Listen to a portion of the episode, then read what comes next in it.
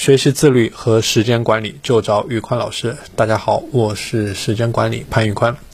在之前的很多期节目里面，我们聊到了怎么去自律以及各种各样的技巧。今天我想来和大家谈一下什么是真正的自律。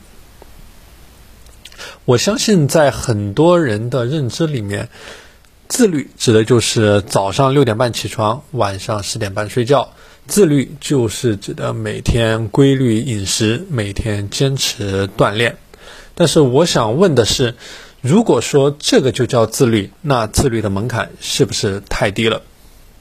从我的理解，刚才列出来的这些东西，更多的像是在机械的重复一件事情，或者说是一种流程，或者说是在流水线上生产东西一样的生活模式。这样的生活是让人。既难以忍受又枯燥无味的，所以说很多人在坚持了一段时间之后都会放弃。那么，什么是真正的自律呢？我认为，真正的自律就是积极主动的去自我实现，也就是你知道自己到底想要的是什么。刚才我们说到的自律，我认为之所以是假的。就是因为这样的自律是没有明确的目标的，这样的人他给自己制定了很多计划，就是让人感觉到他是在努力的，他没有在堕落。很多人就是听说这个技能好，就马上去学习一个技能。他听说每天早睡早起好，就每天早睡早起；听说每天锻炼好，就每天去锻炼。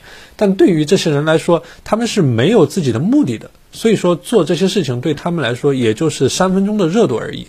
这三分钟一过去了，他们又会回到老的样子。每个人的价值观不一样，每个人的自我实现也不一样，但是有一个东西，它是一定是适用于所有人的。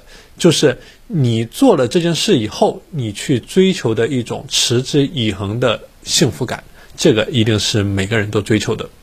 所以说，真正去自律的人，每天驱使他的不是说他为了追求自律这样一个过程，或者说为了让自己看上去很努力、很踏实，就是没有堕落的这样的一个过程，而真正驱使他的，一定是他的梦想和他的目标。